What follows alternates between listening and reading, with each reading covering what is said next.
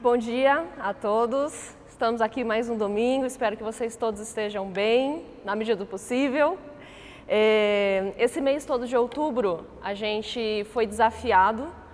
Eu acredito, né? Todos vocês que conseguiram assistir todas as mensagens da Giza, da Mércia, da Gal, eu tenho certeza que vocês foram impactados e desafiados pelos encontros que, Cristo teve com as mulheres e como ele modificou e transformou a realidade não só delas, mas da sociedade como um todo. E hoje eu espero, eu oro para que a gente consiga refletir junto e ser desafiado junto com o encontro de Cristo com mais uma das mulheres. Hoje eu gostaria de falar com vocês um pouquinho sobre a samaritana, o encontro de Cristo com a samaritana. E quando a gente olha não só o encontro de Cristo com a samaritana, mas com todas as outras mulheres que nós vimos e as que não vimos também, a gente vê Jesus se posicionando sempre contra as expectativas da sociedade, contra as expectativas dos religiosos. Jesus normalmente ele vai contra a maré. Ele sempre se posiciona contra a injustiça, contra a opressão. Ele está sempre ao lado do, do elo mais fraco. E, e, é muito interessante que quando a gente vê Jesus falando com essas mulheres e vivendo e, e né, agindo como ele age, Jesus ele não faz as coisas para ter ibope, para lacrar, para causar, ele não, não vive por uma ideologia. Ele, tudo que ele faz é movido para levar a salvação, para levar a libertação, para levar a transformação e vida de verdade, para ressignificar a vida, para ressignificar as leis da época, para ressignificar a visão de mundo, a cosmovisão das pessoas. E, e Jesus ele vai ao encontro daqueles que estão à margem da sociedade e, e traz eles para perto e caminha com eles. É, Jesus ele nos ensina como sermos verdadeiramente humanos diante de toda e qualquer situação, especialmente aqui com relação às mulheres. E quando a gente vê as igrejas, muitas igrejas de hoje, muitos discursos de hoje, nós vemos um Cristo sendo pregado que não combina, que não se parece com o Cristo das Escrituras. Muitas vezes a gente vê pessoas e, e né, instituições fazendo atrocidades em nome dele. Nós vemos pessoas e instituições é, endossando a opressão, se colocando ao lado do opressor e não do oprimido. É, e por uma visão equivocada do Evangelho, por uma, uma visão equivocada, por uma interpretação equivocada. E nessa manhã nós gostaríamos, como eu falei, conversar sobre a mulher samaritana, que se encontra em João 4. E eu gostaria primeiro de refletir um pouco sobre a realidade da samaritana antes de, do, do encontro de Cristo com ela. A primeira coisa que a gente pode perceber quando a gente lê o texto de João 4 é que a voz da samaritana ela não era ouvida. No versículo 9, fala assim: A mulher samaritana lhe perguntou, perguntou para Jesus: Como o Senhor, sendo judeu, pede para mim, samaritana, água para beber? E no versículo 27, os discípulos de Jesus, quando eles voltam da cidade e encontram Jesus ali conversando com aquela mulher, naquele momento os seus discípulos voltaram e ficaram surpresos ao encontrá-lo conversando com uma mulher. Eu li vários comentários bíblicos sobre o texto e um deles fala que a conversa com uma mulher naquela época ela era considerada perda de tempo. E alguns comentaristas eles citam um rabino ortodoxo e o comentário desse rabino sobre a questão de conversar com as mulheres é a seguinte: não se demore conversando com uma mulher. Isso quer dizer, até mesmo com sua própria esposa.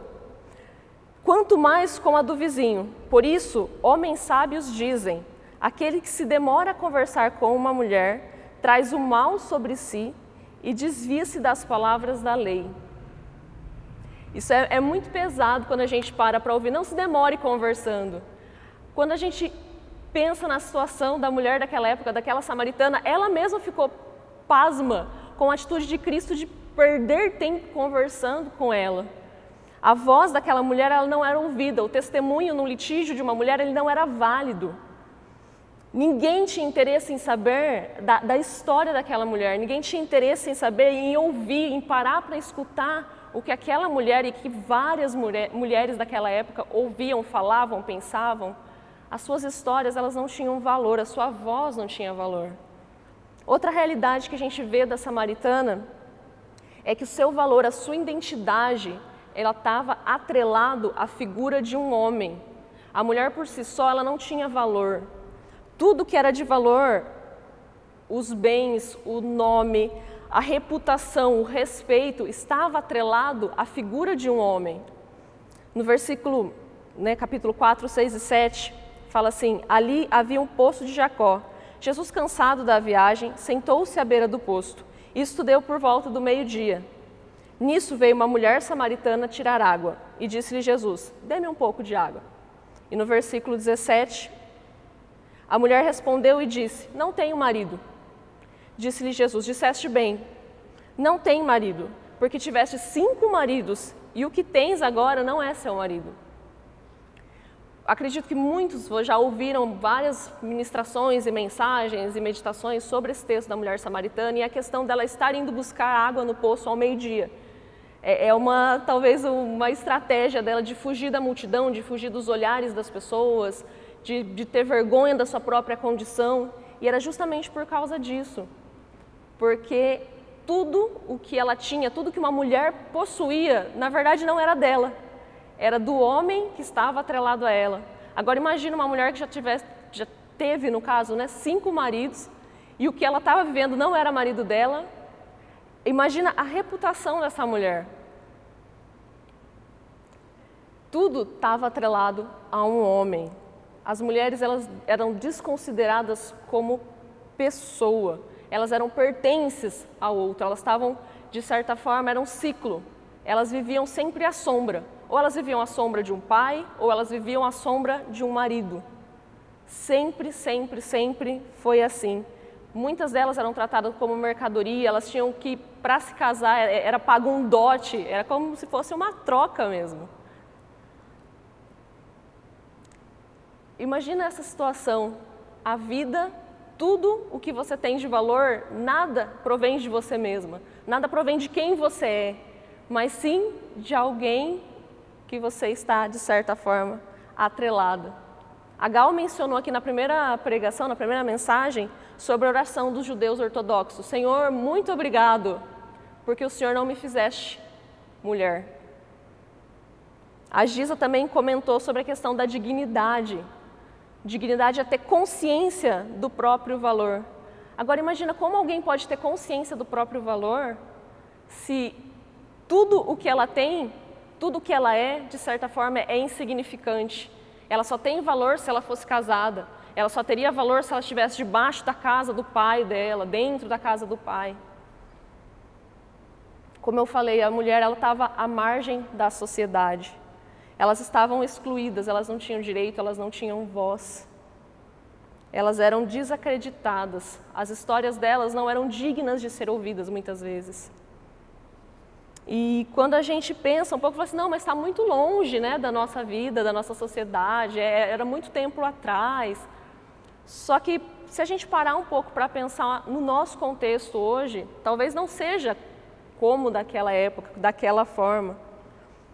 Mas pensa quantas vezes nós mulheres nós vivemos na expectativa que a sociedade impõe aos padrões de beleza, ao padrão de maternidade, ao padrão de comportamento.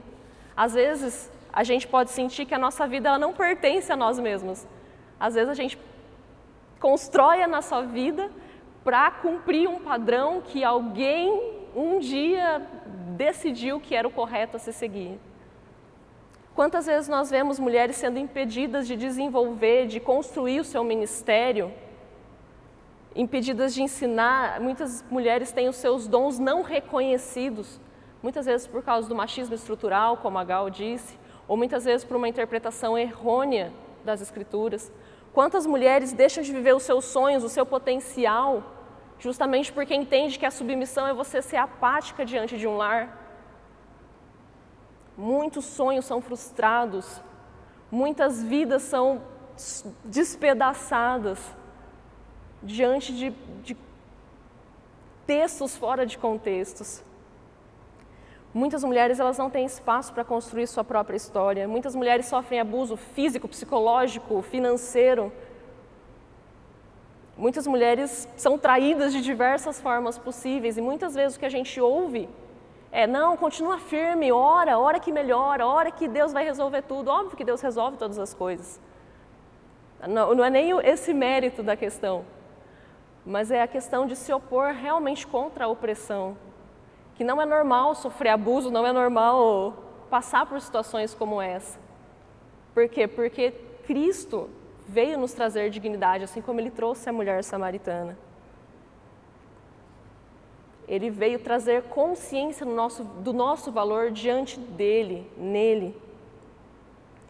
Paul Tournier, ele fala, o parteiro da liberdade e dignidade feminina é o homem de Nazaré. Ele é a matriz da esperança, da justiça, para que todos vivam reconciliados. Ele é o nosso parteiro da liberdade.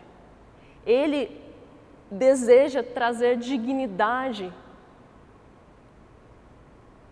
Após o encontro com Cristo, a gente vê algumas coisas na vida da samaritana sendo transformadas. A primeira coisa é que Jesus ele desejou ouvir a voz daquela mulher, enquanto a sociedade queria calar era ela. No versículo 4 fala que era necessário passar por Samaria. E tudo que Jesus faz, especialmente no Evangelho de João, não é simplesmente por coincidência. Não, ele, Jesus ele tinha de fato um propósito, ele tinha o desejo de passar por Samaria, ele queria passar por Samaria, justamente porque ele queria encontrar aquela mulher, ele queria conversar com aquela mulher, porque ele sabia que a mulher com certeza não conseguiria chegar até ele. Mas ele estendeu a mão, ele chegou até ela, ignorando todos os rótulos. No versículo 7 fala que Jesus pediu de beber aquela mulher. E os samaritanos e os judeus, eles tinham uma rixa, uma briga muito grande, de muitos e muitos e muitos anos, uma história extremamente longa que começa depois da divisão do reino e tudo mais, norte e sul, que também a gente não vai entrar nesse aspecto. Mas judeus e samaritanos, os judeus consideravam os samaritanos cerimonialmente impuros. Eles não gostavam de dividir coisas com o samaritano, muito menos a vida, pertences, beber no mesmo copo, isso era inadmissível. E as mulheres samaritanas, elas eram consideradas cerimonialmente impuras para sempre. Então, assim, se a rixa contra um samaritano era grande, contra uma mulher samaritana, ela era triplicada, vezes infinito. E Jesus, ele, ele quebra esse rótulo, esse paradigma, esse estereótipo, e ele chega até a mulher. E ele pede de beber essa mulher. Jesus, ele, ele desarma os costumes que produzem morte, que produzem afastamento, ao invés de vida. Jesus ele veio para trazer vida e não para afastar, e não para matar, e não para oprimir. No versículo 26 também a gente vê que Jesus se revelando à samaritana: Eu sou o Messias, eu que falo com você sou o Messias. São pouquíssimas vezes que Cristo ele se identifica como Messias para as pessoas.